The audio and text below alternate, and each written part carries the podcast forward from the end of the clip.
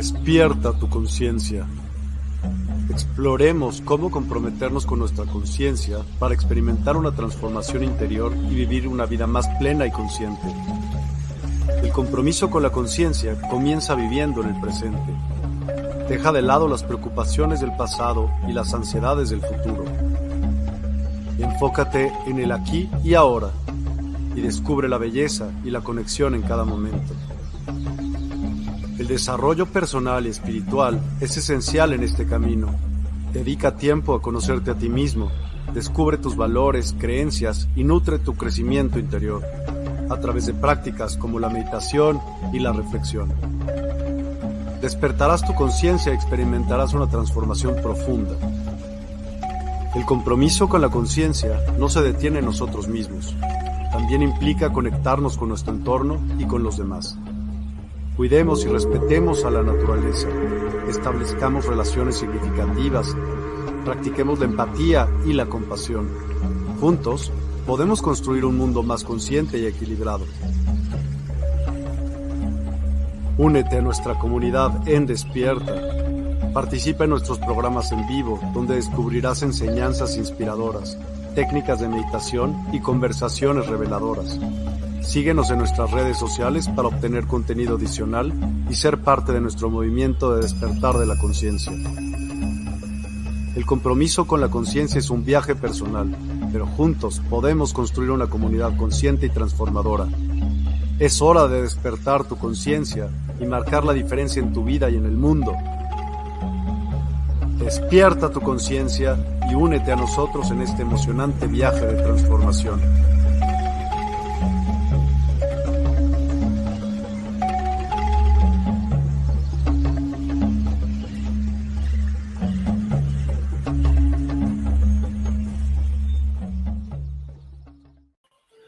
Hola, buenos días, querida familia. De verdad, qué gusto poder estar aquí con ustedes. Me siento tan contento, tan privilegiado de venir y presentarme para que podamos hoy tratar temas muy, muy específicos y estos relacionados con nuestra conciencia, con la conciencia y cómo poder avanzar hacia ese momento donde podemos integrarnos en aquello que hemos llamado el plano unificado. En realidad, no existe nada más maravilloso que estar uno en esa conexión divina que transforma y cambia el interior del individuo. La vida moderna es muy agitada, muy estresante, demanda demasiado pero nosotros podemos sacarle ventaja, podemos ir más allá de las circunstancias y poder entrar en una fase donde tendremos esa realización individual sin importar lo que suceda en el ambiente. Y cuando logramos eso, le hemos llamado en, determinadas eh, jergas, en determinados lenguajes, de lo que conocemos como el mundo holístico, como el mundo espiritual, como el mundo energético. Le hemos llamado a eso el despertar. Y la palabra despertar en sí mismo lleva varias connotaciones, ¿verdad? Despierto es alguien que está atento. El que está despierto es alguien que no está en el sueño, que no está en el letargo, es alguien que está en el presente.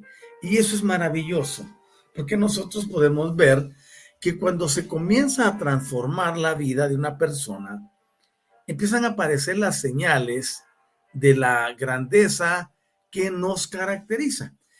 Y es por eso que nosotros hemos venido y estamos creyendo firmemente que podemos lograr muchas cosas diferentes en nuestro plano existencial. Ese plano existencial no tiene que estar comandado por alguna acción que sea de carácter impositivo. El despertar es algo tan maravilloso que se puede ir dando sin que la persona tenga que estar comprometida en el sentido de dependencia, en el sentido de filialidad, en el sentido de pertenencia porque en realidad ninguno pertenece a nadie.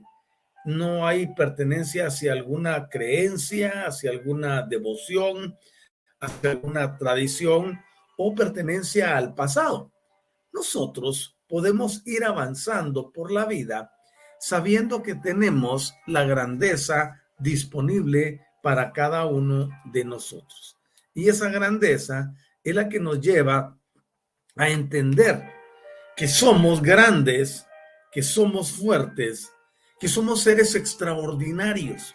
Entonces, cuando no tenemos algo que sea la fuente del sostenimiento, sino la pura esencia que brota desde el interior de un individuo, hombre o mujer, es cuando podemos lograr y ver que vamos más allá de las circunstancias. Y es así como yo les invito a que nosotros podamos ir e ingresar en este universo de información, en este universo de transformación y cambio, y que desde allí podamos darle a nuestra vida un sentido totalmente diferente. Primero de pertenencia hacia el todo. Esa es la pertenencia más grande que podemos desarrollar. Pertenecemos a la grandeza divina. Y esta grandeza divina, arbitrariamente o no, no nos compete a nosotros juzgarlo. Está desarrollando un sistema que tiene miles de años de existir, millones quizás. Y dentro de ese sistema está el empoderar a las criaturas para llevarlas a ese momento de entregarle libertad de acción y desde la libertad de acción poder diseminar la energía transformadora para que cada uno haga de ella lo que bien le parezca desde el punto de vista de la libre elección. Es una cosa maravillosa, pero también es una cosa limitante. Entonces, yo quiero que ustedes vean que la maraña divina engloba todo en un sistema de libertad de elección. Esa libertad de elección nos lleva a experimentar, nos lleva al aprendizaje, nos conduce hacia la aventura y nos conduce a la investigación, nos conduce a profundizar en los conocimientos o en el aquello de querer ampliar nuestra visión acerca de lo que existe. Y cuando nosotros nos damos cuenta de que poseemos todas esas virtudes, podemos decidir cómo utilizaremos las energías que para el efecto han sido entregadas. Esa es la grandeza de la libre elección. Ahora bien, por aspectos puramente de control, de manipulación, durante siglos y en edades de edades se nos ha enseñado que nosotros estamos dependiendo de entidades externas y que esas entidades son las que rigen, gobiernan y controlan la vida de los individuos. Ese pensamiento es más común en todo lo que conocemos como la cultura judeo-cristiana, que es la cultura que ha tenido eco y ha permeado en esta parte occidental del planeta. Esa cultura se diseminó a través de muchas eh, acciones de los pueblos anteriores y a nosotros nos llega a todo lo que es América Latina por medio de los españoles y parte eh, de otras por los portugueses en países como Brasil, por ejemplo, ¿no? Y luego tenemos que en la parte norte llega a los Estados Unidos de América por medio de los ingleses quienes tenían una concepción renovada de esa cosmovisión judeocristiana. Todo ello es lo que ha venido a permear para que hoy en día tengamos esos conocimientos sobre la cuestión puramente religiosa. No digo ni siquiera espiritual, porque eso no es espiritualidad lo que se nos ha enseñado. Y esto data de muchos años atrás. Ahora bien, fueron suficientes aproximadamente 500, 700 años, el, para poder lograr llevar a toda una cosmovisión de un continente completo a transformarlo o como dicen ellos, a convertirlo en algo o en seres que adoptan un sistema de creencias que les fue traído, que les fue impuesto. Pero ya aquí en el continente ya habían creencias, ya habían dogmas, ya habían vestigios ancestrales, inclusive con mayor, menor o igual tiempo que las del oriente. Y es por eso nosotros vemos que aquí florecieron muchas culturas, florecieron muchas oportunidades de cambio y vimos que habían sistemas muy avanzados, inclusive mucho más que los que estaban en Oriente. Entonces decimos, ¿cómo es posible que un sistema pueda transformarse tanto solo con una idea? Por supuesto, la religión y las creencias judeocristianas manipuladas, alteradas, eh, totalmente eh, modificadas, se hicieron presentes en el continente arbitrariamente y por las personas menos indicadas para diseminarlo. Ahora, no estoy diciendo que una cosa sea mala o buena, porque, por ejemplo, aquí en este programa, nosotros ya la parte de bueno o malo la hemos dejado miles de kilómetros atrás. Sabemos que el bien y el mal no existen. Lo que existen son perspectivas erróneas para ver la vida. Y en esas perspectivas erróneas para ver la vida, los individuos vienen y desarrollan creencias, desarrollan temores, desarrollan ansiedades, desarrollan conocimientos que ni siquiera tienen una validez y con ello forman doctrinas, forman credos. Y es ahí como se da la, la manipulación de todos los individuos con estas cuestiones que llamamos hoy en día religiosidad, dogmatismo, tradicionalismo, eh, ritualismo, etc. Ahora bien, cuando nosotros avanzamos en el conocimiento, nos damos cuenta de que todo esto vino a permear la mente de, en nuestros pueblos, de la gente en nuestros pueblos, y al permear la mente bajo la bota subyugadora, llevaron e integraron estas religiones y pusieron un paradigma en las personas. Y ese paradigma es el paradigma del bien y del mal, de la sombra y de la, de la claridad, de la luz de la oscuridad, del cielo de un infierno. Y nos pusieron una dualidad de la que no nos permitieron salir nunca y la única forma de salir era a través de una única puerta que ellos diseñaron y dijeron, no, pues así es como lo tienes que hacer. Y todo el mundo ha corrido hacia esa puerta y ha desfilado como ovejas hacia el matadero sin tener el conocimiento ampliado.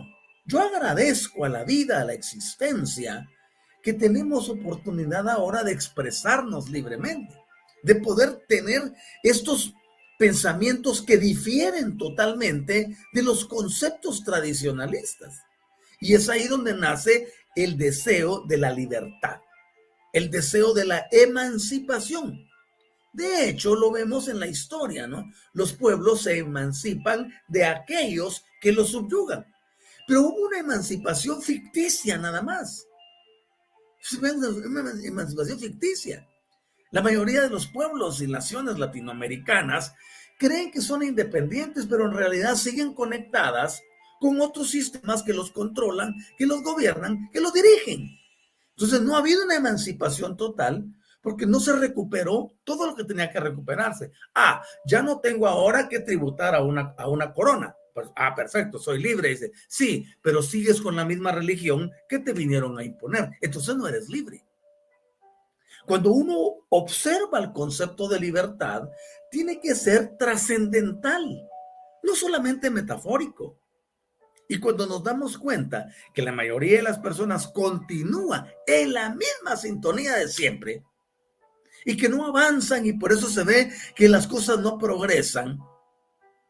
Y si vemos el denominador común, por ejemplo, en Latinoamérica, vemos corrupción, vemos deslealtad, vemos deshonestidad, vemos falta de verdad. Todo es una farsa, una falacia, todo mundo buscando cómo crecer a sí mismo sin importar a quien destruye. Nos damos cuenta que no hubo libertad.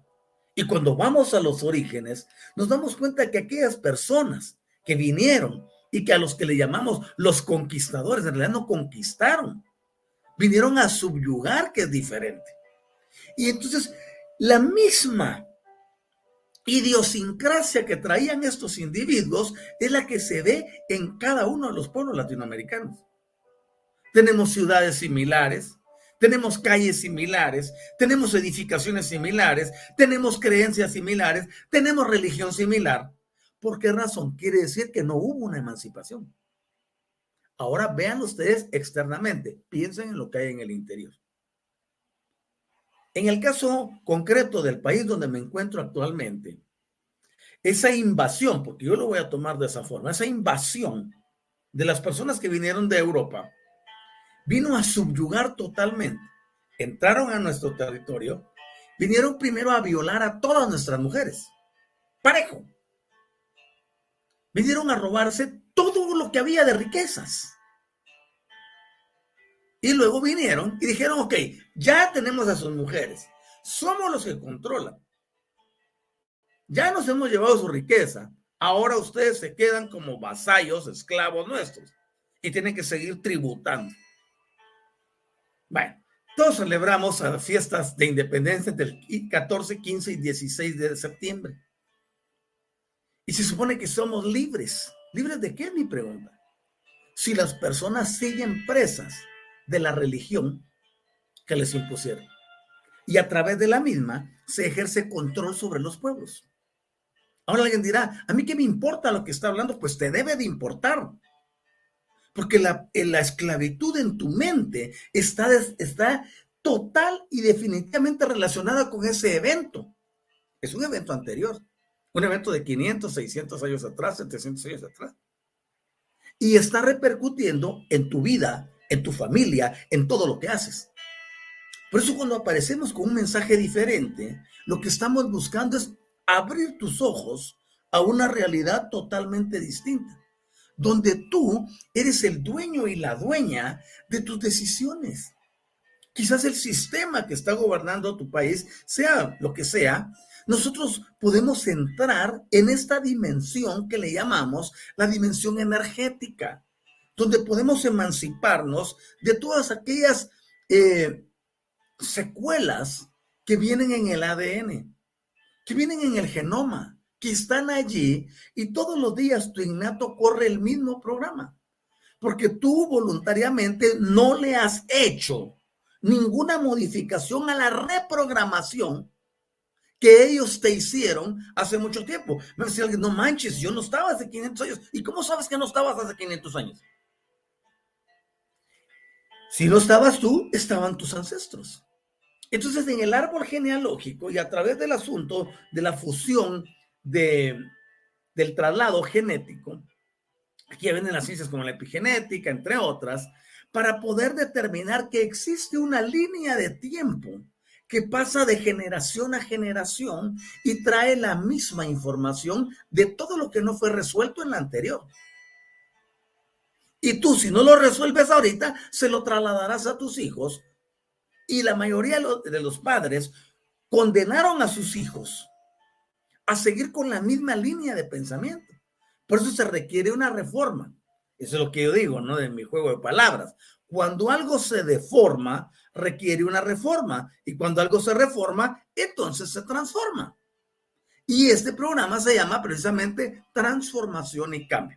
Alguien me dirá, tu, tu tema, tu centro, tu maestría se llama los planos sutiles de la materia. Por supuesto.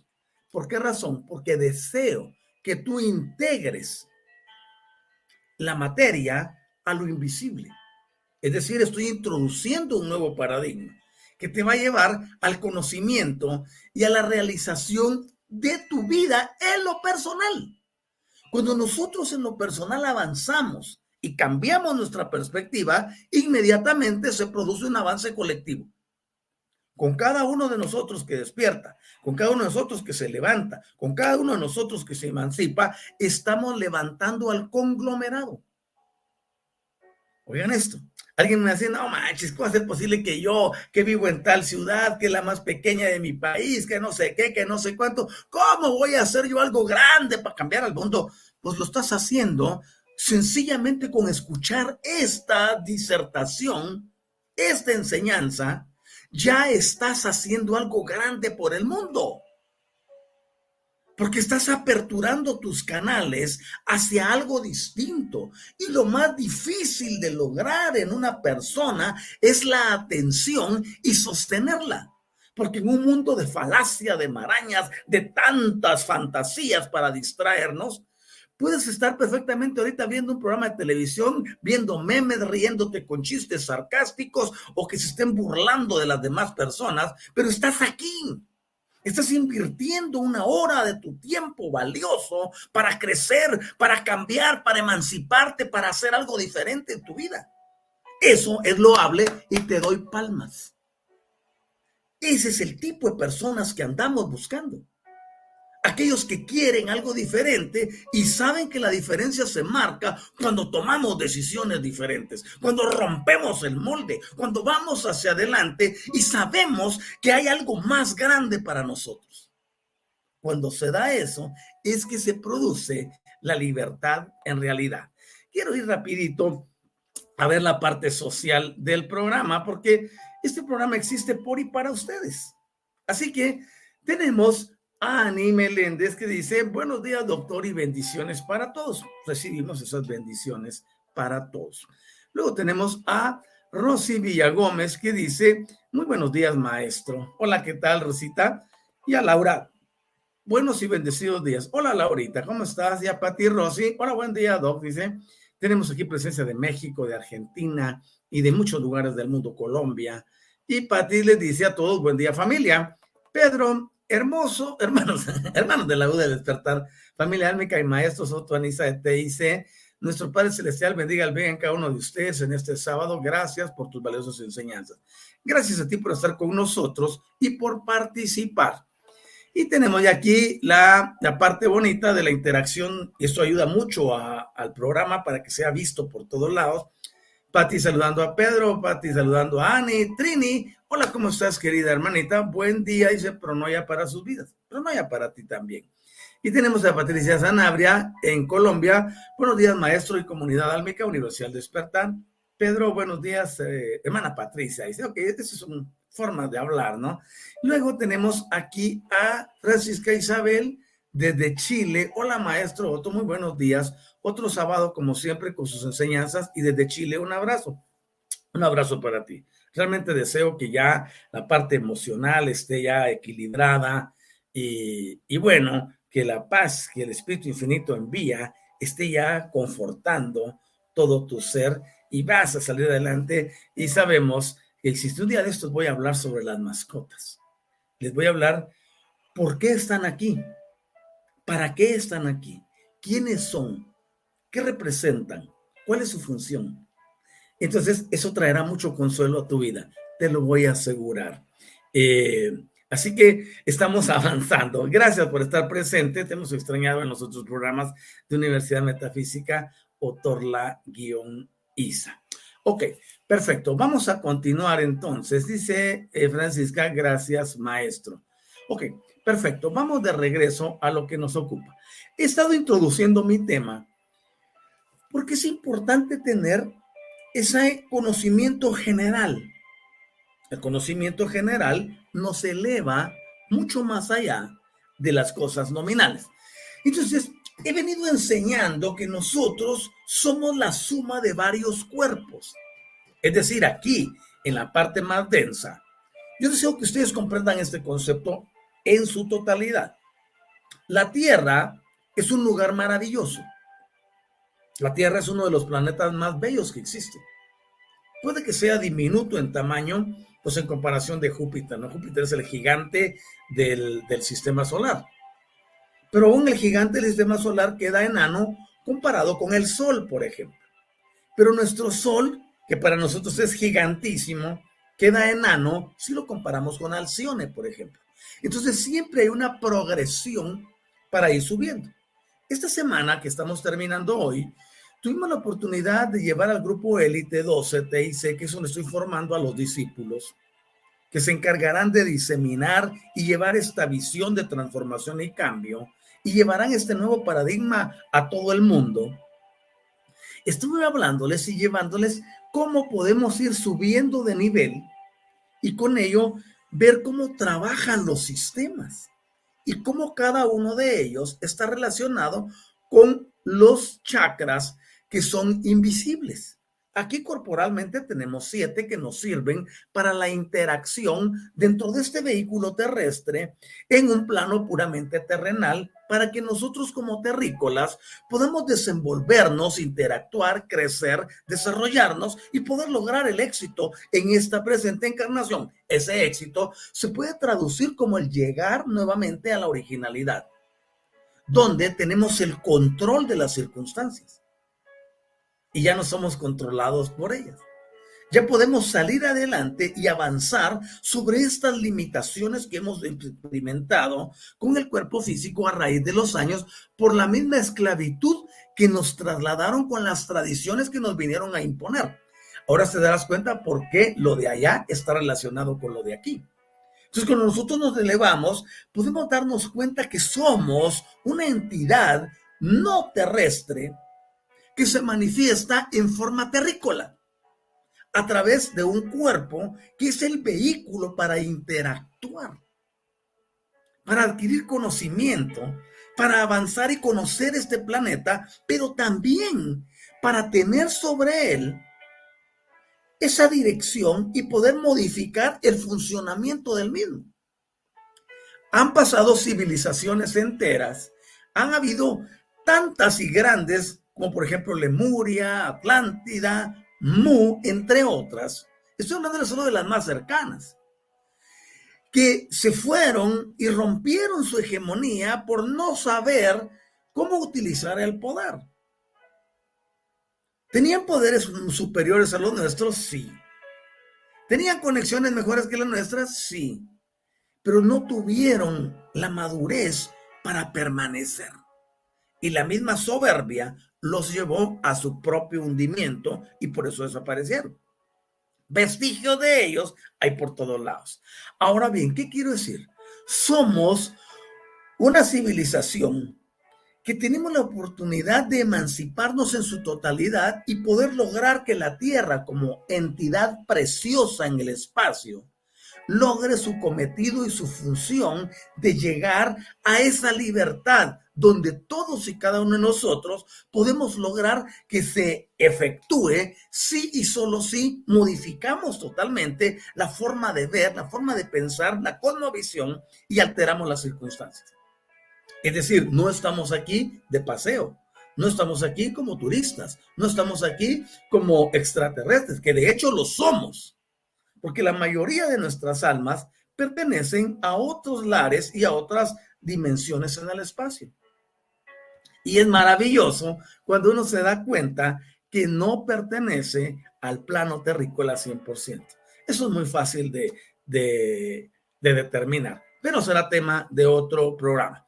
Lo que quiero es llegar a decirles que nosotros, con 12 chakras, que son los que me interesan principalmente, con 12 centros energéticos, podemos interactuar y verlo todo y darnos cuenta de la grandeza del lugar donde estamos, que hemos decidido venir aquí, hemos decidido venir aquí, estamos aquí ahora y lo que tenemos es aprender a vivir en este entorno, aprender a desarrollarnos en estas actividades es importante que nosotros vayamos más allá y comprendamos que nuestra estadía en el planeta no es el fruto de la casualidad, ni es como nos lo han enseñado. Estamos aquí para desarrollar una actividad específica. Y yo deseo que tú aprendas, al igual que lo hemos hecho muchos, a salir de la...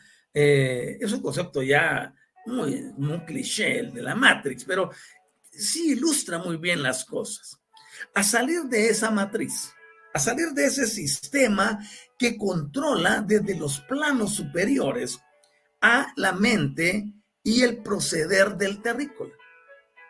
Eso no se podía hacer de los años 80 para abajo. No se podía. Por eso vimos que el concepto metafísico que arranca por los finales de los años 30, por ejemplo, y que ya se introduce de una mejor forma en a principios de los 40, y que vemos ahí las apariciones, que los maestros, que no sé qué, que la llama Violeta, vemos que todo eso surge y no tiene el auge. Y vinieron como para querer implantarlo, a diseminarlo de muchas formas, pero no vimos muchos resultados. ¿Por qué razón? Porque había un sistema que se encargaba de repeler todo lo que era diferente. Y llegó el grado que aún la misma religiosidad, el costumbrismo y la, la tradición absorbió al sistema que llamamos metafísico. Y se dio el sincretismo y luego lo demás es historia. Ahora, ¿qué quiero llegar? Quiero llegar al punto donde nosotros podemos ver que nuestros cuerpos etéreos, nuestros cuerpos sutiles, los cuerpos invisibles, ejercen control sobre este que es visible. Y dentro de ese, control, por ejemplo, nosotros podemos ver que está lo que se llaman cuerpos sutiles y hay dos o tres que en particular me llaman la atención. Hay uno al que se le llama cuerpo espiritual. Este cuerpo espiritual está relacionado y su rango de acción tiene que ver con la cantidad de conciencia despierta que haya en un individuo. Ese cuerpo no se puede activar a menos que la persona ya haya, como decimos eh, comúnmente ahora, despertado su conciencia. La mayoría de las personas son inconscientes. ¿Y cómo me doy cuenta que alguien es inconsciente? Todavía continúa atado a la religiosidad. Cuando uno continúa atado a los sistemas que ya caducaron, está dando a entender que sigue allá, en el pasado distante, que no ofrece ningún cambio ni ninguna transformación para el individuo. Entonces la conciencia continúa en estado de, de adormecimiento y el individuo no ha llegado a ese punto donde puede emerger. O como lo he, eh, figurado en varias ocasiones, lo que sucede con el pollito cuando va a nacer, cuando ya tiene que salir a la, a la superficie. He mencionado que el huevo trae un sistema de oxigenación interno que le servirá al pollito para su inhalación y poder romper el cascarón para luego sacar el pico y poder respirar ya externamente. Las personas, en su mayoría, están como ese pollito dentro del cascarón y se acostumbraron a quedarse con ese poco de aire que había allí. Pero esa escasa cantidad de aire no llevará a ninguno a ninguna parte. Si no logra romper el cascarón, terminará repitiendo los ciclos que es lo que ha sido el denominador común en los nacimientos terrícolas a lo largo de la historia.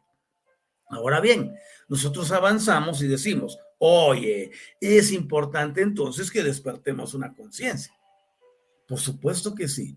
Yo siempre he dicho que hay dos tipos. Está la conciencia, donde utilizamos C-O-N-C-I-E, conciencia.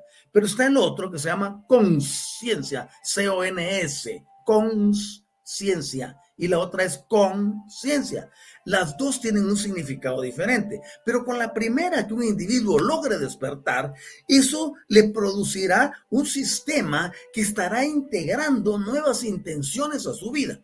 A esas intenciones yo le sumo los pensamientos, le sumo las emociones o sentimientos y con ello estoy creando una entidad a la que llamamos mente esa entidad que se llama mente afectará directamente al cerebro de la persona y lo llevará a despertar dos tipos de actividades, una puramente física y otra etérica, para que se cumpla ese enunciado, esa, eh, ese sistema de funcionamiento donde tiene que haber una parte que es etérica y otra parte que es material para que las cosas funcionen. Ahora, si tú tomas la idea inmediatamente dices, híjole, es cierto, por eso es que no me ha ido bien en la vida, porque yo solo me voy a lo material o solo me voy a lo espiritual. Tengo que lograr el equilibrio perfecto de ambas verdades, de ambas realidades, para que me permitan lograr lo que yo deseo en este plano existencial. Entonces, este cuerpo espiritual tiene que ver con todo aquello que está relacionado con la cantidad de conciencia que haya despertado en tu interior. Y una forma de saberlo es haciéndose preguntas a uno mismo. ¿Cuánto he avanzado? ¿Realmente lo que estoy haciendo está produciendo en mí un despertar? ¿Soy diferente? ¿O sencillamente sigo siendo un, un o una religiosa más? Son preguntas de fondo. Y cuando uno quiere de verdad evolucionar, tiene que ser muy transparente consigo mismo. Uno tiene que decirse la verdad y no autoengañarse. Todavía estoy atado a los sistemas nominales de, esta, de este mundo. Si sí, quiere decir que no hay un despertar. Es importante que nosotros sepamos que ese despertar va a producir un nivel de conciencia y es allí donde se van a procesar todas las experiencias de carácter espiritual que puedan haber en nuestra vida. Y este cuerpo, si le llamamos espiritualizado, aunque yo ya dejé de utilizar la palabra espiritual, porque espiritualidad viene de espiritual, espiritual viene de espíritu y espíritu es el término que se acuñó hace muchos años para determinar lo que no se veía, lo que hoy sabemos que es una energía. Un espíritu no es más que una corriente energética viva que produce eh, vibraciones, que produce circunstancias. O sea, es una entidad, pero una entidad es de carácter energético. Entonces, todo lo espiritual se redunda a energías. Y le decimos así porque todavía es un término que está tan acuñado, está tan introducido, que las personas cuando piensan en lo espiritual dicen, no, es que esto es lo supremo, lo sublime, lo que está hasta arriba. No, son energías sencillamente en movimiento. Ok, entonces este cuerpo, que ya es una energía, sigo llamándolo espiritualizado por conceptos didácticos, las energías que fluyen por ese sistema sutil poseen un grado de pureza que es difícil que pueda haber una energía discordante que la atraviese. Lo que significa que nosotros tenemos la libertad de elevarnos hasta donde querramos. No hay un límite. No hay niveles que, ah, que en el nivel 1 de no sé qué, en el nivel 2 de no sé qué. Son paplinadas. El conocimiento es universal y tú puedes llegar hasta donde tú quieras. Los hombres, las mujeres, los sistemas de estudio siempre nos ponen niveles. Esa es idea de alguien. Eso no es que venga así que haya una entidad suprema que te diga tienes que pasar por tal nivel de conocimiento, está libre. Lo que necesitamos es conectar con él, encontrar el concepto de mente maestra, donde todos podemos acceder, podemos accesar y llenarnos del conocimiento que querramos, cuantas veces querramos donde quiera que estemos. Ese concepto de mente maestra dice, yo puedo entrar a ti y puedo ir a, recopilar toda la información que tienes que me sea útil, pero tú puedes entrar en mi mente, en mi, en mi cuerpo mental y emocional y recopilar toda la información que quieras que te vaya a servir. Ese es el concepto de mente maestra. No como lo tenemos ahora de que, ah, yo soy esto, yo soy fulano, yo soy aquí, yo me sé eso. Ok, está bien. Pero son sistemas únicamente eh, que sirven para alimentar el ego. Pero no le llevan a los demás un conocimiento, sino véanlo aquí en los sistemas de enseñanza que llamamos energéticos. La mayoría no te dice la verdad. Y si te la dice, te la dice a medias. Porque más adelante quiere capturarte vendiéndote algo. Entonces no hay un conocimiento generalizado. Así que podemos avanzar creyendo que es posible que el conocimiento esté disponible para todos. Eso es una verdadera emancipación y es un sistema donde todos podemos accesarnos a través del concepto de mente maestra y tener el enriquecimiento cultural, eh, moral, sentimental, bla, bla, bla, que querramos. Pero obviamente para eso todavía hace falta poco para llegar, aunque hoy en día ya es posible. Entonces, nosotros podemos ver que este cuerpo sutil espiritual nos protege de muchas cosas porque es de elevada vibración. Recuerden ustedes que una vibración elevada no puede ser jamás controlada por una vibración inferior a menos que tú te bajes de nivel. Por eso nosotros en nuestro eslogan decimos la clave de la vida es el entendimiento en el uso y manejo de las energías y hacemos la mano así y los sistemas vibracionales. ¿Qué significa eso? Que nosotros cuando sabemos utilizar las energías, ya no estamos ni en el bien ni en el mal, ni en el positivo ni en el negativo, sino que trabajamos desde una neutralidad perfecta y controlamos cómo funcionan las energías, podemos llevar nuestras vidas a sistemas totalmente diferentes. Y eso me agrada, eso me gusta, porque es la única forma en la que podemos lograr esa emancipación de la que tanto hablo. Esa emancipación está relacionada con tus pensamientos, con tus decisiones, con tus intenciones. Pero ahora voy a incluir una palabra nueva, con las atenciones que le pones. La atención es igual al enfoque. El enfoque es lo que te permite concentrar tu energía y dirigirla hacia un punto específico para que tu energía no se disemine, no se riegue, no se desperdicie en tantas cosas a la vez. Cuando tú aprendes a enfocarte, la atención es primordial. Por eso entonces ahora tenemos, hay una intención, hay un pensamiento, hay una emoción y eso crea un concepto que llamamos mente. Luego este requiere de atención para que a través de esa atención podamos enfocar visualizar, imaginar y utilizamos todas esas herramientas preciosas para que se altere la realidad que vivimos. La realidad que tú percibes no es algo que sea estático. La realidad es aquello que tú quieres que sea. Y todo dependerá de las cosas que ya te mencioné, de estas cuatro, ¿no? Tienes una intención, tienes un pensamiento, tienes una emoción y le pones atención eso hará que muchas cosas cambien en tu vida. Por ejemplo, una persona está enferma, una persona está trabajando por un dolor emocional, un dolor eh, de carácter de la pérdida de un ser querido. decimos pérdida aquí, porque nadie pierde nada. Vamos a decirlo de otra forma más estructurada. Una persona está sufriendo angustia y tristeza por la partida de un ser querido. Entonces, tenemos ahí la oportunidad de desarrollar el condicionamiento que yo se lo digo. Y alguien me dice, no, usted habla así porque hablar es fácil. No, yo cuando hablo, hablo con propiedad. Inclusive cuando mi padre se fue, esa noche estaba ahí el, el sistema que llamamos comúnmente velorio, ¿no? Y yo estaba y me tocaba mi programa. dije, ay, mire que estoy despedazado emocionalmente, hoy no va a haber programa. No. Yo vine y transmití mi programa. Con el mismo gozo, con el mismo entusiasmo, con el mismo poder, con la misma autoridad. ¿A qué insensible era? No. Lo que pasa es que tú te das cuenta de muchas cosas cuando ya estás emancipado.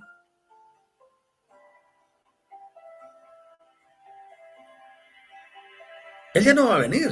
Es muy probable que yo vaya para allá también. ¿Entienden? Entonces, el conocimiento lo transforma todo. Y uno empieza a ver las cosas objetivamente.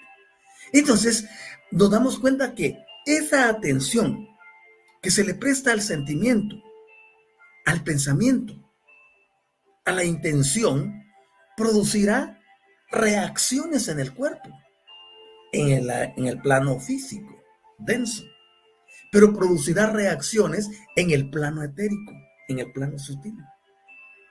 Y eso hará que nuestras vidas sean diferentes. ¿Por qué vivimos felices? Yo no vivo feliz porque hayan eventos de felicidad todo el día a mi alrededor. No, yo hago que los eventos que vienen se ajusten a mi felicidad. Porque ya la escogí. Porque ya decidí vivir en un ambiente de felicidad, la burbuja, llámenle así, que me rodea. Esa esfera donde estoy introducido es una esfera de felicidad. Por lo tanto, lo que viene tiene que ajustarse, o se ajusta a mi felicidad o no entra. Aquí es donde les he enseñado, por ejemplo, este lo enseño mucho en, en Elite 12. Mi casa, que es mi cuerpo, mis reglas mi mundo, que es mi burbuja, mis reglas. Ya no estoy controlado por el ambiente externo. Ya no estoy controlado por aquello que está ocurriendo afuera. Estoy controlado por lo que yo decido que suceda en mi interior y a mi alrededor. Entonces todos nosotros creamos un campo electromagnético a nuestro alrededor. Es lo que le hemos llamado la burbuja, el círculo, el tubo de luz. Son solo nombres, pero en realidad es un campo magnético.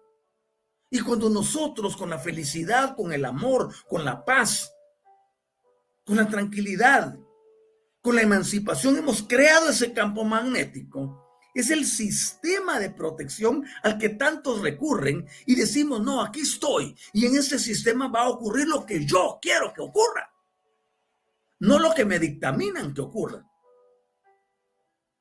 ¿Eso sería rebeldía? No. Se llama emancipación, porque siempre lo invisible va a controlar a lo visible. Si tan solo tú aprendes a utilizar el poder de la atención. Entonces ya les dije, atención, más visión, que sería eh, la emoción, los pensamientos, y la intención, son los elementos claves para que tú puedas cambiar tu existencia. Y no importa lo que estés viviendo, pero eso es lo más degradante, lo más destructivo, lo más infernal. Utilizo la palabra solo para darle crédito a Dante por eh, la elucubración que tuvo sobre ese, sobre ese lugar. Lo más desastroso, pues, si lo quieres en, palabras diferentes, tú puedes a través de ese sistema meterlo en ese filtro y que no pase a tu burbuja de otra forma. Que tu campo magnético y electromagnético sirvan como un escudo a tu alrededor. Y lo que venga a tu vida tiene que tocar la puerta. Toc, toc, toc, toc la puerta de tu campo magnético, ¿no? Así, ah, ¿quién es? Soy yo la duda, soy yo la incertidumbre, soy yo la angustia, soy yo la falta de perdón, soy yo el odio. Oiga odio, oiga angustia, oiga tristeza. Si va a entrar aquí, tiene que modificarse, tiene que transmutarse. ¿Está de acuerdo? No, entonces váyase. Así sencillo. Pero para llegar a eso, la mayoría tiene problemas, porque siguen pensando religiosamente. Tú eres el dueño de tu vida, no un Dios, no una entidad X. Venga del judaísmo, venga del hinduismo, venga del sintoísmo, venga de los sumerios, venga de quien venga. No dependes de un tercero, no dependes de alguien externo. Tú tienes el poder intrínseco y la facultad de decidir a dónde quieres llevar tu vida. Por eso si quieres ser feliz, elige la felicidad. Entonces no son los eventos de afuera los que te producen felicidad, sino el evento, el evento que estás viviendo continuamente. Yo soy feliz con todo lo que tengo. Soy feliz con cualquier cosa. Y anoche, por ejemplo, les hablaba a mis queridos discípulos y les decía, por ejemplo, de ese hombre que renunció a todo en la vida, todo, mucho dinero, muchas posesiones, y renuncia renuncia a todo y decide irse al Tíbet. Y toda su fortuna se convirtió en una vasija que le servía con doble propósito, para comer y para tomar. Y está ahí en la iluminación. Yo no digo que tengas que llegar a esos extremos. Tú puedes tener todo lo que quieras en la vida. Puedes gozar de todas las riquezas que existen, siempre y cuando ellas no te posean. Así es sencillo. Ah, que ahora tengo el auto más novedoso que hay, el, auto eléctrico más novedoso, fantástico, disfrútalo. Pero que eso no te cambie a ti. Porque eres tú el que utiliza el objeto, no el objeto te tiene que utilizar a ti. Eso se llama despertar. Porque yo soy el que le da valor a las cosas. Si yo me monto a un Rolls Royce, el Rolls Royce adquiere más valor. No porque sea un auto elegante, carísimo, sino porque yo lo voy conduciendo. Pero si me monto en un bocho, el bocho adquiere más valor, porque no es el bocho el que me da el valor, soy yo el que le da valor al bocho. Soy yo el que le da valor a las prendas, soy yo el que le da valor a lo que existe, a la comida, a lo que hago. El valioso eres tú. Aprende a, defender esa valía que tienes. Aprende a verte en la grandeza que tú eres. Y cuando lo hagas, automáticamente tu vida va a ser diferente. O sea, para ser feliz y para ser grande no se necesitan cosas materiales. Se necesita saber qué es lo que llevas en tu interior. Entonces, este, estos cuerpos maravillosos que estoy hablando, te permiten eso, que te conectes con la grandeza, a lo que le llamamos divinidad, a lo que le llamamos los poderes supremos, etcétera, no son más que energías que están trabajando y que requieren ser organizadas en nosotros para poder salir adelante. De hecho, por ejemplo, oímos la palabra poder y nos imaginamos cualquier cosa, pero la palabra poder, su significado claro es conocimiento organizado. Organiza tu conocimiento de los planos sutiles de la materia Organiza tu conocimiento de quién eres. Organiza el conocimiento de cuál es tu función. Organiza tu conocimiento de tu estadía aquí en la tierra y tendrás poder. Pero si todo eso lo trasladas hacia tu vida y lo conviertes en parte de tu existencia, entonces estarás empoderado o empoderada, que es lo más grande que puede existir. Ahora bien, cuando avanzamos en ese conocimiento, las cosas comienzan a cambiar. Quiero ver, aquí tengo el comentario de Leticia Moreno. Dice, buenos días, maestro. Hola, ¿qué tal? ¿Cómo está, Leti? Buen día. Dice, qué bien lo explica. Gracias, maestro. Gracias a ti por esos emojis tan bonitos y por tu participación. Entonces, cuando nosotros avanzamos en esto, podemos darnos cuenta que con la conciencia despierta a un nivel elevado, las personas tienden a vivir con mayor salud. Porque ya no hay cabida para aquello que quiere hacer detrimento en la persona. Recuérdense que de acuerdo a lo que hemos enseñado, todo lo que llamamos enfermedades hoy en día, dolencias o padecimientos del cuerpo, están intrínsecamente relacionados con el cuerpo mental, con el cuerpo emocional y el sistema que les mencioné. Una persona, por un odio, por una tristeza, por una angustia, por una desesperación, puede caer en deterioro para su propio cuerpo y en su propia destrucción. Por eso yo digo, se te presenta un duelo, decide cuántos días le vas a dedicar. Ah, no manche, el duelo dura toda la vida. No, un duelo no dura toda la vida. El lamento tampoco puede durar toda la vida. Porque entonces quiere decir que estabas condicionado a vivir ah, de acuerdo al sentimiento o la emoción que tenías por quien se fue uno establece cuánto va a durar un duelo y hasta dónde quiero que llegue. Porque si se pasa del tiempo, comenzará a afectarme y me destruirá y me llevará al deterioro. Por eso mucha gente dice, no, es que se murió el Señor, utilizando palabras coloquiales. En nuestro caso sería desencarnó, trascendió, se fue. Y a los tres meses también se llevó a su esposa y dice, no manchen, ¿cómo es eso? Primero, narra una ignorancia total de qué pasa, de lo que sucede cuando una persona desencarna. Segundo, ninguno se puede llevar a otro, porque todos tenemos contratos diferentes. Pero sí podemos alterar el contrato si no sabemos manejar las energías. De hecho, el contrato es manipulable, como cualquier otro. Tiene sus cláusulas de enmiendas. Entonces, aprender a vivir es tan elemental realmente. Y no podemos estar culpando a otros de lo que nosotros mismos hemos creado en desconocimiento. Y al no llegar al momento de una emancipación real que nos permita avanzar. Entonces muchas enfermedades se presentan porque las personas están débiles en sus áreas etéricas y abren la puerta de par en par a su campo magnético para que entre quien quiera entrar. No, tú tienes que aprender a resguardar tu integridad, tu entorno. Y eso puedes hacerlo con tu propia energía. Ay, no es que pensaba que tenían que darme a fulanito. Eso fue lo que te enseñó la tradición. Que la protección te la tiene que dar un tercero. No, la protección la desarrollas tú. Tú mismo. Por eso les digo, en un sistema como este que yo enseño, todos y cada uno de nosotros somos responsables de nuestra propia vida. Y no podemos andarnos quejando, ni culpando a otros. Porque en este sistema, cuando ya te elevas, ni hay víctimas, ni hay victimarios. Entonces se llama entendimiento. Entendimiento. La clave de la vida es el entendimiento. Si tú entiendes cómo funcionan las cosas, vas a tener éxito en todo lo que hagas. Así que, cuando nosotros tenemos claro esto, nos damos cuenta que este cuerpo, el que hemos llamado espiritual, prepara el terreno para que el ser superior, o sea, tu yo superior, que está en nosotros, a lo que le llamamos chispa divina, ser, la esencia, etcétera, pueda desarrollarse en un terreno propicio para manifestar la grandeza del campo unificado en cada uno de nosotros.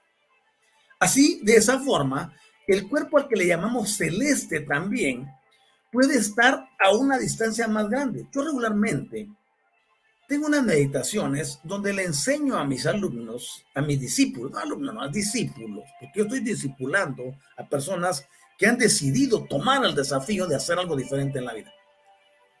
Y les enseño cómo podemos proyectar nuestro yo superior y vernos allí proyectados y contemplar la grandeza que tenemos, la grandeza de lo que somos.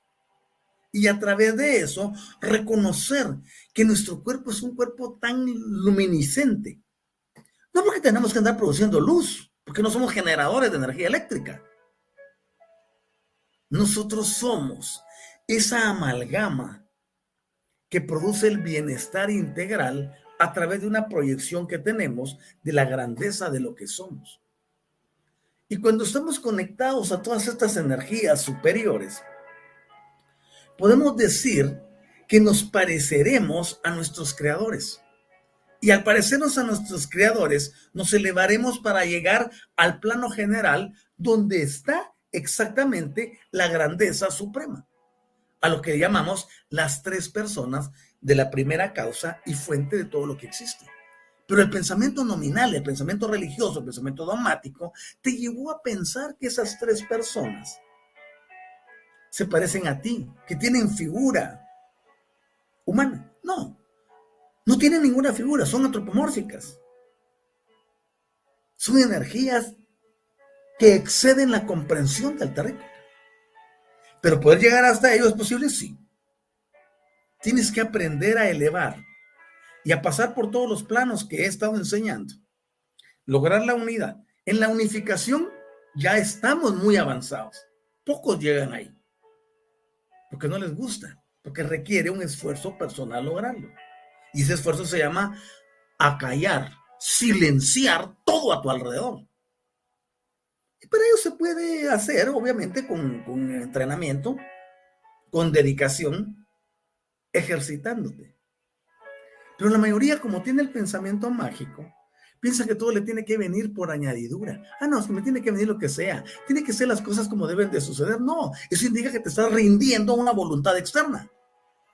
Y si yo me voy a rendir a algo, me voy a rendir a la energía de la inteligencia infinita. Pero esa inteligencia no es controladora, no es manipuladora. He ahí la gran diferencia entre un Dios, o lo que ellos llaman su Dios, y la energía de la inteligencia infinita. Hay tanto que podemos seguir hablando, pero quiero pedirles que me acompañen a, que podamos eh, darle un espacio a nuestro patrocinador. En este caso, nuestro eh, patrocinador es eh, la misma Universidad del Despertar a través de su, su sitio web que llamamos despierta.online. Vamos a ver aquí un par de comentarios. Leticia dice, mi mamá trascendió y solo le guardé dos días y después seguí llamándola desde otro plano. Yes. Ahora, aquí también hay algo que podemos hablar, pero solo se me tomaría 20 minutos más introducirlo, así que vamos a platicar de eso posteriormente. María Isabel de los Santos Núñez. Buenos días, maestro. Estoy viviendo un duelo que empezó hace tres semanas. El rompimiento con mi pareja.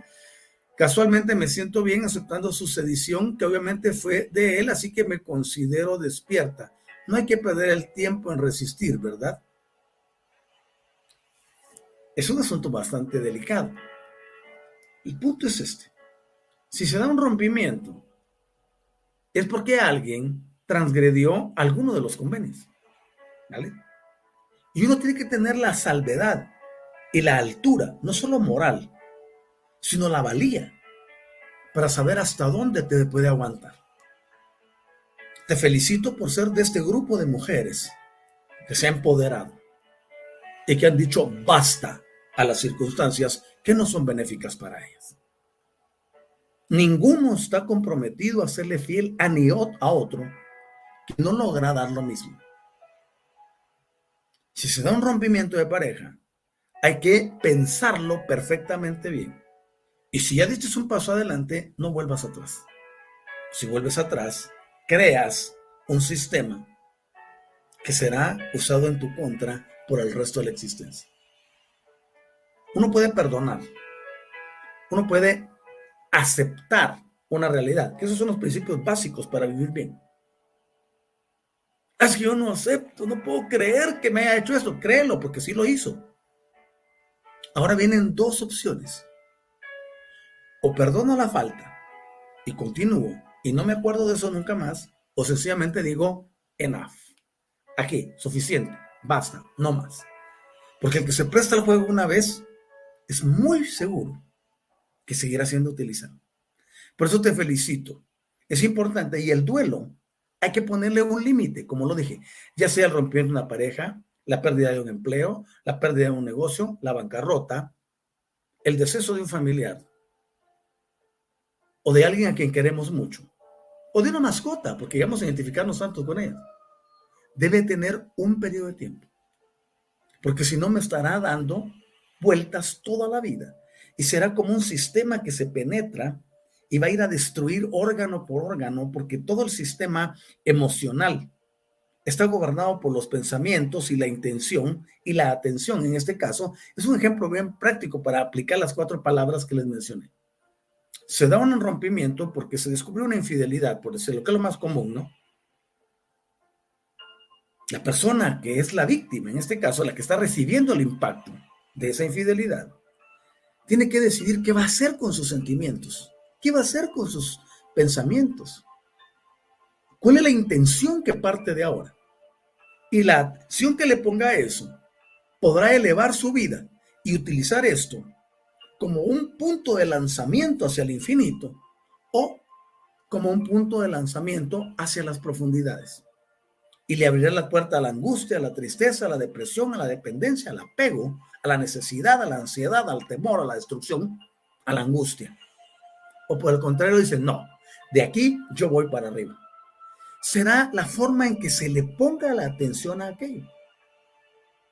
Todos sabemos que si se da una infidelidad dentro de un matrimonio es parte de un contrato. Y todo lo que se nos presenta que las personas piensan que es, que eso es negativo, es que es la energía negativa. No, la energía negativa construye, no destruye. Lo que tenemos que aprender es esto que se está presentando. Está trayendo algo que se manifiesta porque así lo hemos decidido, porque me hacía falta experimentarlo, porque le hacía falta al otro experimentarlo. Entonces, como no hay culpables, como no hay víctimas, como no hay victimarios, me sobrepongo y voy para adelante. Obviamente va a haber un choque psicológico, un impacto emocional. Eso no lo podemos evitar porque estamos en condición terrenal y como terrícolas se nos ha enseñado a valorizar más lo que nos destruye que aquello que nos levanta. Entonces es importante que nosotros veamos una oportunidad de oro. Se dio esto, ok, se cumplió la condición. ¿Cómo la voy a manejar? En eso estriba la, la diferencia. ¿Cómo voy a manejar lo que se presentó? Y te felicito, hay que ir para adelante. No te puedes resistir a algo que ya ocurrió. Es que es imposible. No, ¿cómo puedes hacerlo? Es que no, no, no logro entender. Entiéndelo. Ya lo hizo. Y el otro dice, no, es que mira, no sé qué estaba pensando, pero mira, cuando sentí ya estaba enrolado. Eso, eso es falso. Existe un sistema de premeditación para todo acto en la vida. Para todo. El que piensa cometer un delito, lo medita, lo piensa, lo razona, lo estructura, lo visualiza, después lo ejecuta. No ocurre nada que sea así espontáneo, ¿no? Con lo que vemos de eso que está ocurriendo en Europa, ¿no? Y aquí también en este país donde actualmente se dio también ya el fenómeno de algunos individuos que andan golpeando a las mujeres en las estaciones del metro, en las estaciones de los buses, en la calle. Y si no puede decir, ay, es que yo venía y de repente me dieron ganas de agredirla. No, ese es un psicópata que anda causando daño por todos lados y al que todas debieran de unirse y controlarlo en ese momento. Pero me causa tanta desilusión ver a las mujeres que están todas ahí en, esos, en, en esas estaciones de bus en Europa, en, París, en, en todas las ciudades importantes, y pasa el sujeto pegándoles a todas, y ninguna se levanta y actúa. Entonces el hechor y el consentidor, misma responsabilidad. Debe de haber una organización del gremio. Yo siempre he dicho, yo soy el defensor número uno de las mujeres. Y eso me trajo problemas en el pasado, pero no me importó. Yo veía a alguien que estaba agrediendo a una mujer, le iba a agarrar, le decía, ¿tú qué? Ponte con alguien igual que tú, ¿no? Van a decir ustedes que combativo es el maestro. No, ese era el sistema que le usaba antes. Ahora no, ahora tengo otro tipo de poderes para neutralizar a esa gente si te quieras ponerle una mano encima. Entonces el punto es que debe de haber unidad. Estoy destacando que ninguno comete un delito o un exabrupto sin haberlo pensado antes. Ese, ese sujeto que va por la calle y va agrediendo a cada mujer que encuentra es alguien que tiene un problema interno tan grande. Pero no porque tiene algo que no ha controlado en su interior, vamos a permitir que despotrique contra todas las féminas. Eso yo no lo puedo permitir. Ni aquí ni en ninguna vida. Por eso es que amo tanto a las mujeres.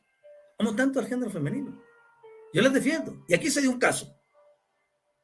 El sujeto se acerca, va, va una transeúnte y le, habla, baja la ventanilla del, de, la, puerta y es, le, pidiéndole una dirección. Y luego comienza a tocarla por detrás. Afortunadamente ahí sí hubo gente que contribuyó. Lo filmaron y aparte las cámaras de la ciudad. Y ya el sujeto ya está por recibir sentencia. Así quickly. ¿Por qué razón? Porque se debe de actuar. Entonces, ¿a qué quiero llegar? Ese que anda haciendo eso lo premeditó.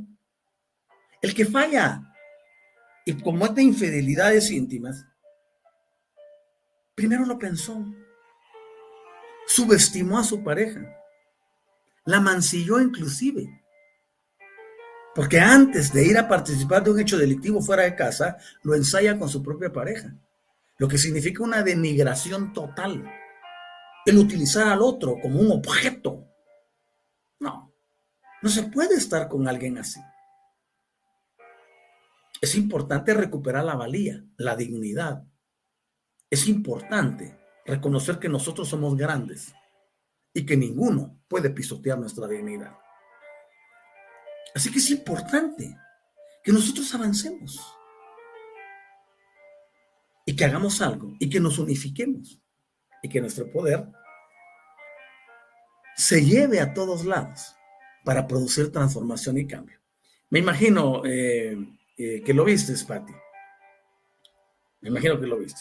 Y a mí esas cosas obviamente despiertan todavía algunas naturalezas que tienen que controlar porque estoy todavía en el planeta Tierra, ¿no?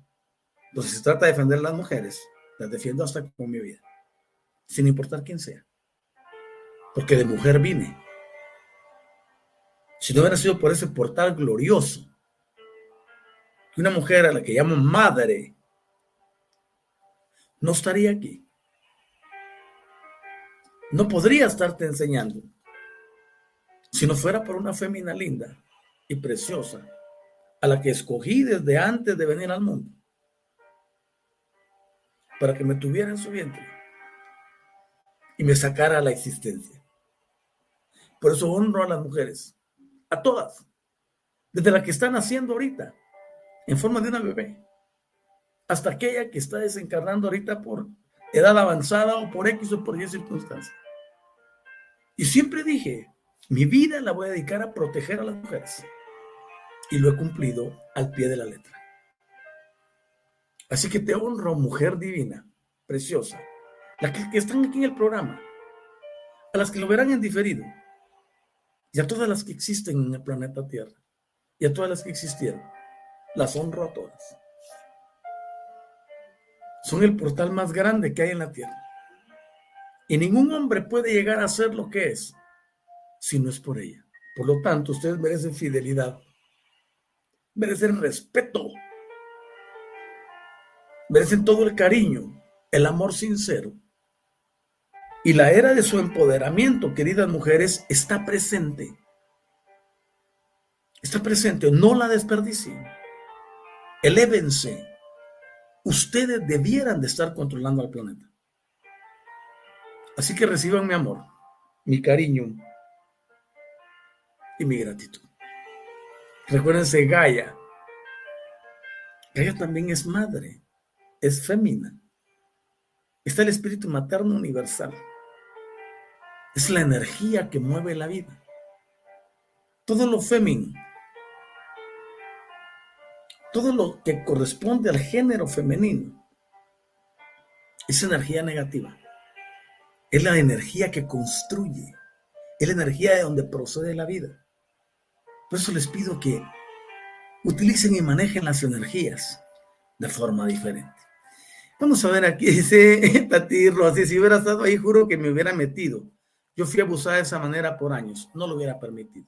Es que debe despertarse la, la interesa, ¿no? Y luego dice Susana, hola, ¿qué tal, Ceci?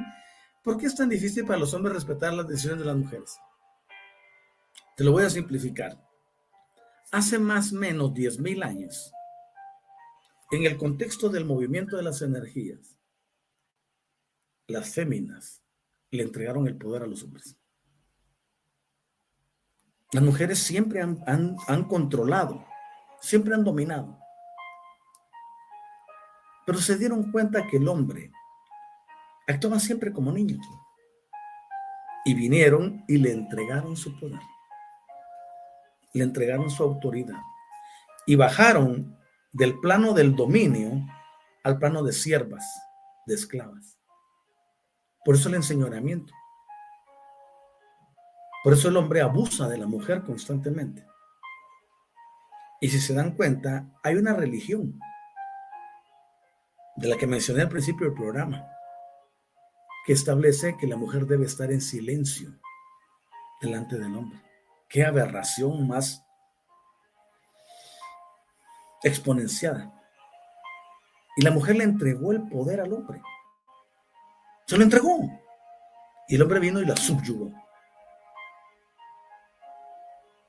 Chequen la historia. Y se van a dar cuenta.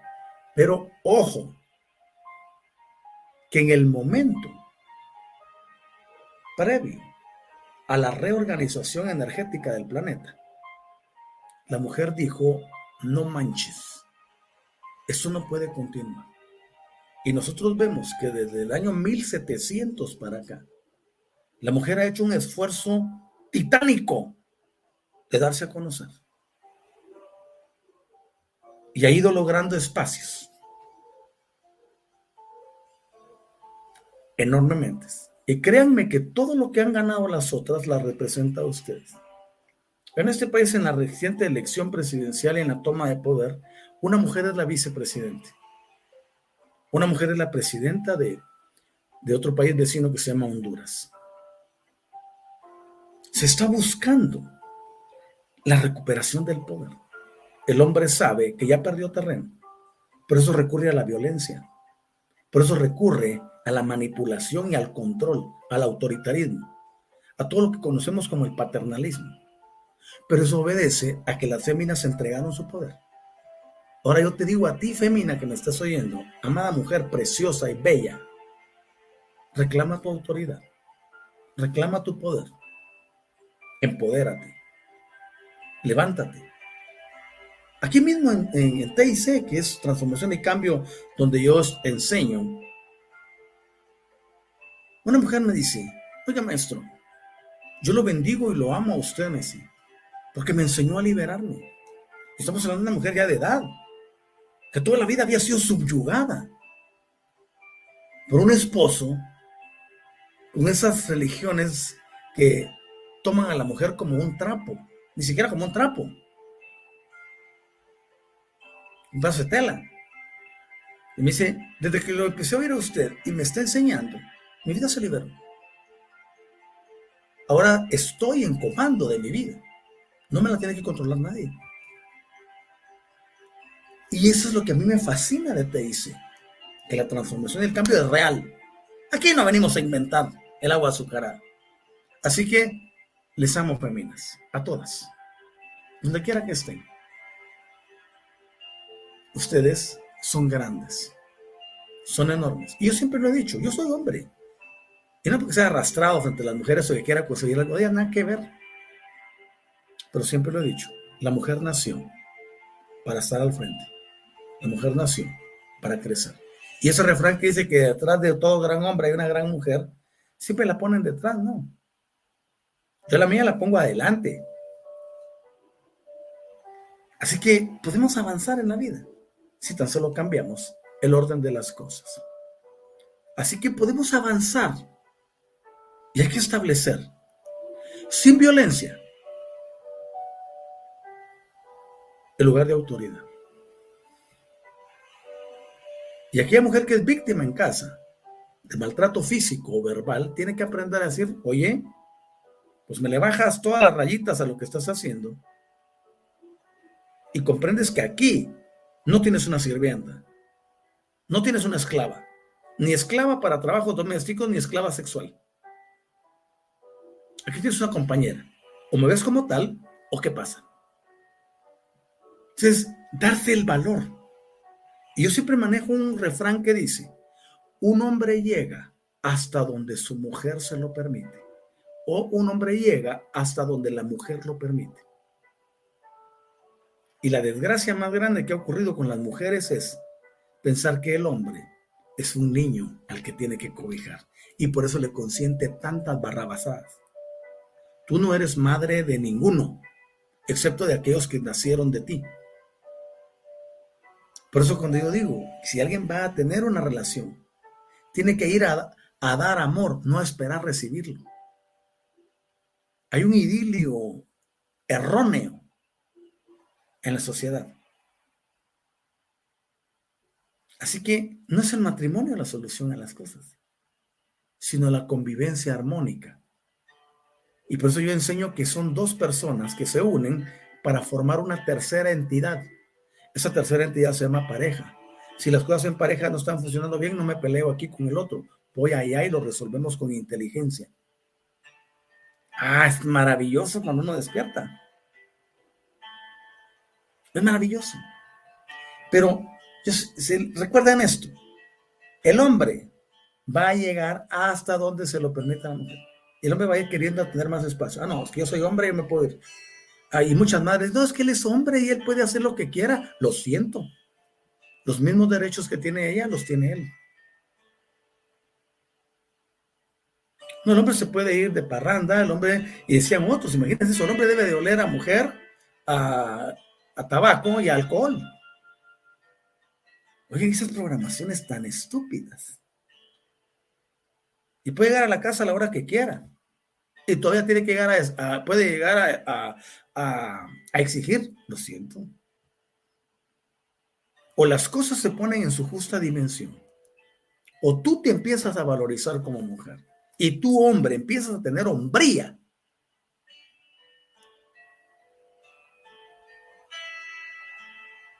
Por eso, me recuerdo que estuve hace algún tiempo en la, en la ciudad de Santa Fe de Bogotá.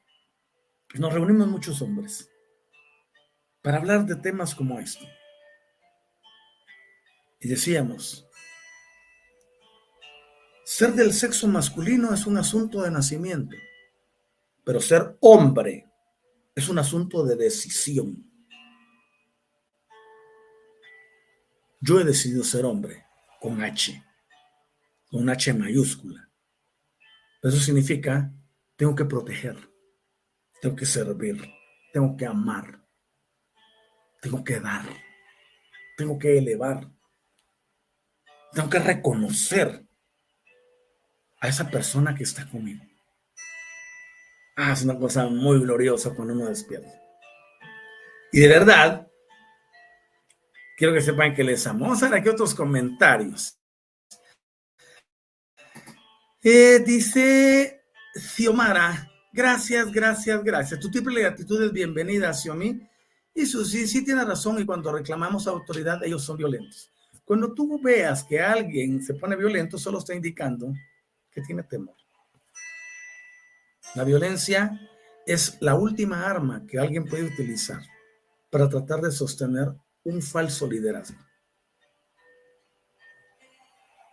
Entonces ahí es donde viene.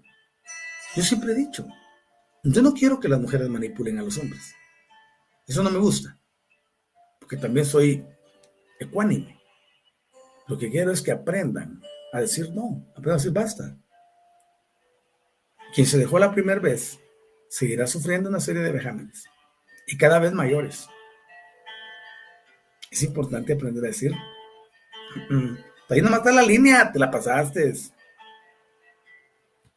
Hay que ser inteligentes. Ok, vamos, donde dice Susi también, gracias maestro por ser un hombre que reconoce lo que somos las mujeres. Me fascina reconocer la grandeza que está en la mujer. Dice Rosy Villagómez, muchas gracias maestra, ah, tan linda, gracias por ese muy precioso. Y dice Susana, ellos confunden el amor de una mujer hacia el hombre con servidumbre. El hombre piensa, el hombre nominal piensa que la mujer es su, es, su esclava en todos los áreas de la vida. Pero ese concepto han sido las mismas madres que se los han vendido a sus hijos. Aquel que quiere que sus hijas sean tratadas como princesas debe de formar como príncipes a sus hijos. Todos quieren un gran hombre para una mujer, para una, para una de sus hijas, pero pocos preparan a los hombres que están en su casa, que son sus hijos, para que sean esos hombres ideales con las otras mujeres. Ah, pero para sus hijas sí quieren todo lo mejor. Si se dan cuenta, el asunto es bien complejo, pero estamos en el momento de la emancipación, así que se puede. Y tenemos aquí otro comentario de Patti Rossi. Por eso es que siempre le expreso que lo quiero, porque usted hizo que yo me empoderara. Mi amor por ustedes como se lo tendría a mi padre que no conocí. Oye, tocas mi corazón. Mi agradecimiento es tan grande. Y tu gratitud es bienvenida. Estamos aquí para cobijar, para empoderar, para hacer que las mujeres se sientan seguras para que aprendan a desarrollar su valía y para que aprendan a cambiar sus circunstancias. Y la otra cosa, para enseñarle a todas las mujeres que dejen de andar buscando al papá en un hombre, al papá que no tuvieron. No ese es el caso de, de, de. Pero la mayoría, se ven tantas chicas a corta edad con hombres muy maduros. Andan buscando un cariño que no tuvieron. Entonces, el balance del hombre como formador de la sociedad e integración de la familia es un balance que está en números rojos, porque no ha sabido llevar la integridad a la familia. No ha sabido. Es importante. Seguir hacia adelante. Eh, vamos a ver otro comentario de Susi. Las creencias erróneas de que el hombre puede hacer lo que quiera. Antes las mujeres aguantaban mucho, por eso duraban los matrimonios, pero ahora las mujeres ya no aguantamos tanto y por eso ya no duran. Es que la figura del matrimonio es una falacia. Así como lo vi, es una falacia. Vamos a hablar con Miguel para ver si hacemos un programa sobre la familia y vamos a hablar al desnudo. Todo este tipo de verdades para que lo oigan los hombres y las mujeres y los hijos. Y poder cambiar muchos conceptos. Daisy dice, el respeto es primordial. El respeto hacia uno mismo, mi querida Daisy. Cuando uno se respeta a sí mismo, establece límites. Y si me respeto a mí mismo, respeto a los demás. Pero ¿qué pasa si los demás no me quieran respetar?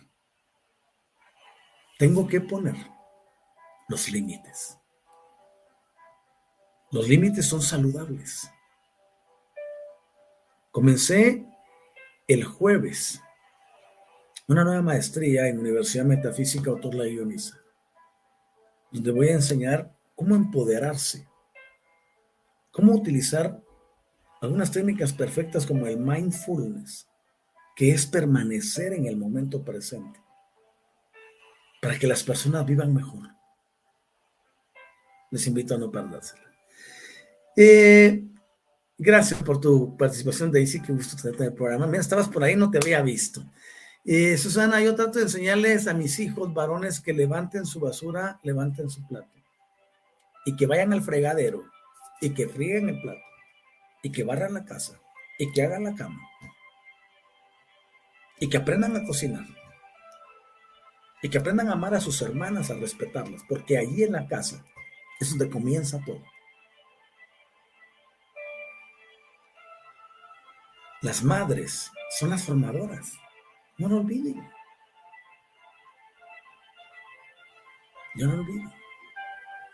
Mi madre es una anciana de 91 años. Es una mujer que nos enseñó a respetar y a amar a, a la mujer, a honrarla.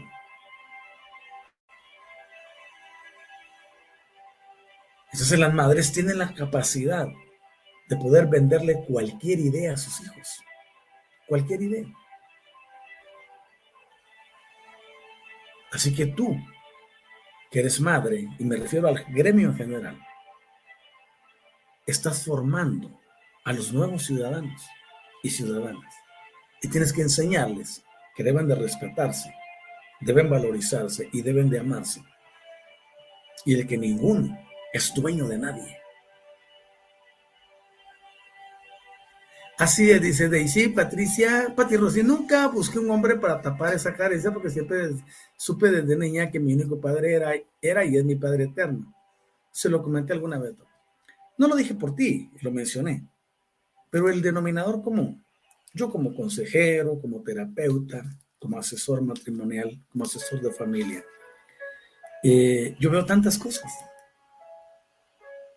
No hay nada que me pueda sorprender.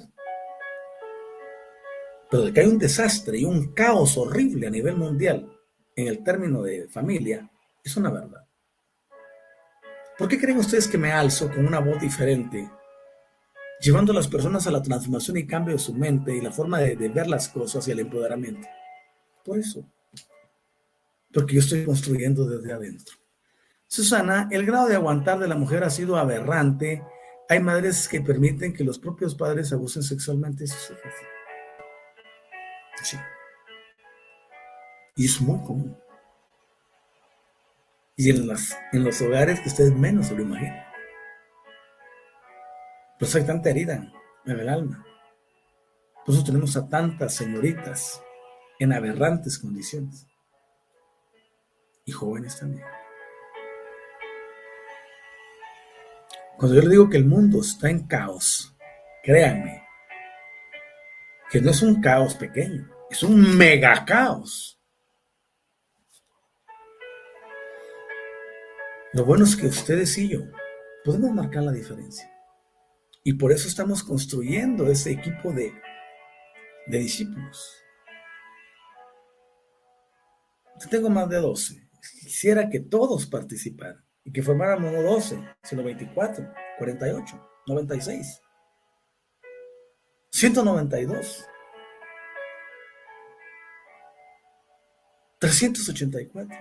Y que eso lo exponenciemos para llevar mensaje como este a todo el mundo y permear la sociedad. Porque lo que tenemos actualmente no está haciendo absolutamente nada. Entonces somos responsables de transformar y de cambiar.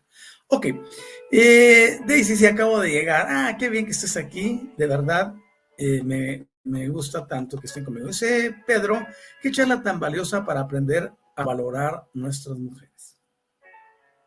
Un padre tiene una hija que está siendo maltratada por el yerno y, y quiere ir a destrozar a golpes al yerno. Pero esa hija vio a su propio padre golpear a su madre. Y cuando la hija rechazó eso y odió al padre, automáticamente atrajo a un hombre exactamente igual. Entonces, la transformación y el cambio, queridos y queridas, es más que necesaria. Es una condición que debe establecerse. Es un requerimiento de primera, transformar y cambiar. Quiero pedirles, por favor, ya que me han acompañado por una hora y media en este programa, que no se vayan, porque quiero que veamos, es parte del programa, el videíto de Universal Despertar. Y mientras suena, quiero pedirles que me dejen un like para que el programa siga llegando a más personas y que el canal de Universidad Despertar pueda verse en la mayoría. Hay cientos de miles de millones de personas que requieren oír un programa como este. Les dejo música Medicina. Descubre el poder sanador de la música medicina en despierta.online. Siente cómo las vibraciones elevan tu espíritu y armonizan tu vida. Únete a nosotros para una experiencia musical transformadora. Despierta Token. Participa en nuestra comunidad y obtén Despierta Tokens. Conéctate, refiere amigos y disfruta beneficios exclusivos. En despierta.online, cada interacción te acerca más a tu despertar. Cursos y talleres. Explora nuestros cursos y talleres en línea. En despierta.online, te guiamos en el camino del autoconocimiento y el crecimiento espiritual. Aprende y evoluciona con nosotros. Sesiones personalizadas. En despierta.online, ofrecemos sesiones personalizadas para tu desarrollo espiritual. Obtén orientación y apoyo específicos para tu camino hacia una conciencia ampliada. Oráculos. Experimenta la magia de los oráculos en despierta.online. Descubre guías ancestrales y perspectivas modernas que iluminarán tu camino. Muchas gracias por haberse quedado y visto el video. Les invitamos a ir a despierta.online. Hay de todo para todos ahí. Y este programa está siendo transmitido en vivo justo ahorita allí en despierta.online. La diferencia es que ninguno puede interactuar ahí porque es eh, un sistema de televisión. Eh, les invito que me acompañen el próximo martes. Continuaremos hablando de este tema de energías sutiles. No se lo pierdan por nada del mundo. A las 8 de la mañana los espero. Y quiero agradecer públicamente a quienes han respondido a la campaña Invítame a un café. Me han escrito personas lindas con la intención de, de hacer su aporte, de ayudarnos para que esto crezca. Estamos desarrollando un sistema donde queremos cambiar a las mujeres, cambiar al mundo, pero se requieren recursos para ello. Así que gracias a ustedes que han respondido a esa campaña, invítame a un café. Los medios para hacerlo son variados, así que está abierta la oportunidad para que todos siembren y sembremos para un mundo mejor. Quizás tú no tengas un programa como este y no vas a tener una audiencia como la que tiene Universidad de Despertar pero si puedes, con tu aporte, hacer que lleguemos a muchas más personas y que rescatemos una vida. Este programa de hoy, les aseguro, va a salvar miles de vidas. Y salvar no en el sentido de lo que nos enseñaron en la religión, sino a salvar de la esclavitud a muchas mujeres, a muchos jóvenes, a muchos niños. Porque el programa llega a donde ustedes no tienen idea. Gracias, Padre, por eso. Así que bendigo el bien de quienes han respondido al llamado de invítame a un café. Cuídense mucho, les amo desde el fondo de mi corazón. Y les amo muchísimo. Estoy aquí para servirles. No lo olviden. Pueden contactarme a través de Messenger o de WhatsApp, como ustedes lo consideren. Aquí tengo a Susi todavía con otro comentario que dice, gracias maestro por su amor a la humanidad. Eh, amo a los terrícolas. Rosy Villagómez, muchas gracias por hermosa clase.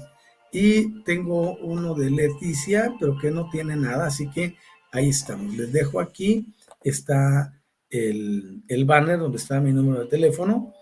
Eso es, contactarme ahí o pueden dejarme mensaje en despierta.online también o en el Messenger de Universidad Metafísica Autor La Guioniza. Estamos aquí para servirles para atenderles y para amarles como ustedes lo merecen. Y de esa forma podemos transformar y cambiar al mundo.